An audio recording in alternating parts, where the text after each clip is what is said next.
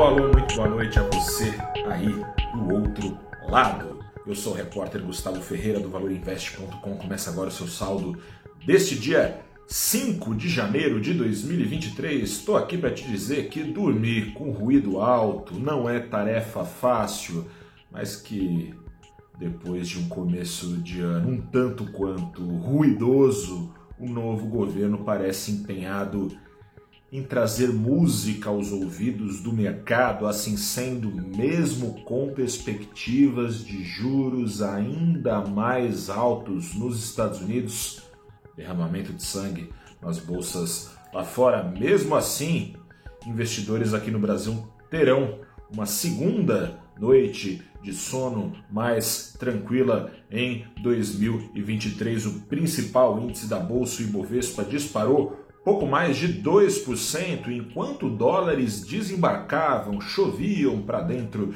da Bolsa do Brasil, ficavam pouco menos de 2% mais baratos, eram vendidos no, neste fechamento aqui 10% mais baratos do que ontem, a R$ 5,35.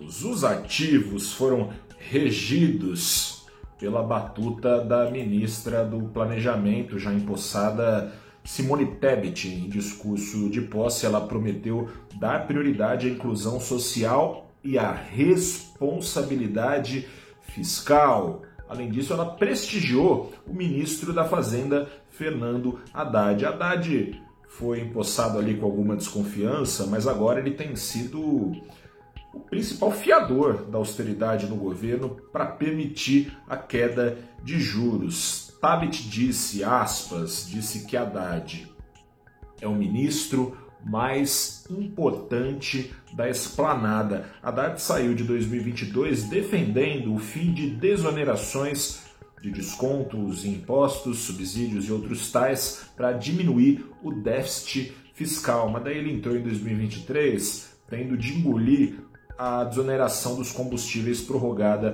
por mais 60 dias. Foi esse um dos primeiros atos do presidente Lula depois que ele tomou posse, no domingo mesmo, ele já assinou a, essa MP. Depois dessa derrota, o discurso mais alinhado ao mercado que Haddad tem demonstrado parecia perder terreno para outros discursos em total desalinho com o mercado. À frente da Previdência, Carlos Lupe prometeu revogar, reverter a reforma da Previdência que foi aprovada em 2019, reduzindo o desequilíbrio entre arrecadação e gastos com aposentados e pensionistas aqui no Brasil. Já a presidente do PT, que nem cargo no governo tem, Gleisi Hoffmann, defendeu ontem jogar de vez fora a reforma trabalhista, mas aí ontem mesmo, na tarde passada, Rui Costa, você vai ouvir muito desse nome, parece que ele é todo poderoso, né? Entre os ministros, Rui Costa apareceu para mostrar quem é que manda, mas não é ele que manda não, quem manda, de acordo com ele, ministro da Casa Civil, de acordo com ele, quem manda é o presidente Lula, que por meio dele mandou avisar o seguinte, que não existe plano algum de revogar reforma. Lula ainda desautorizou qualquer ministro que fale em nome do governo sem autorização prévia para coordenar essa orquestra, Lula marcou para amanhã, nessa sexta-feira, uma reunião com os 37 ministros.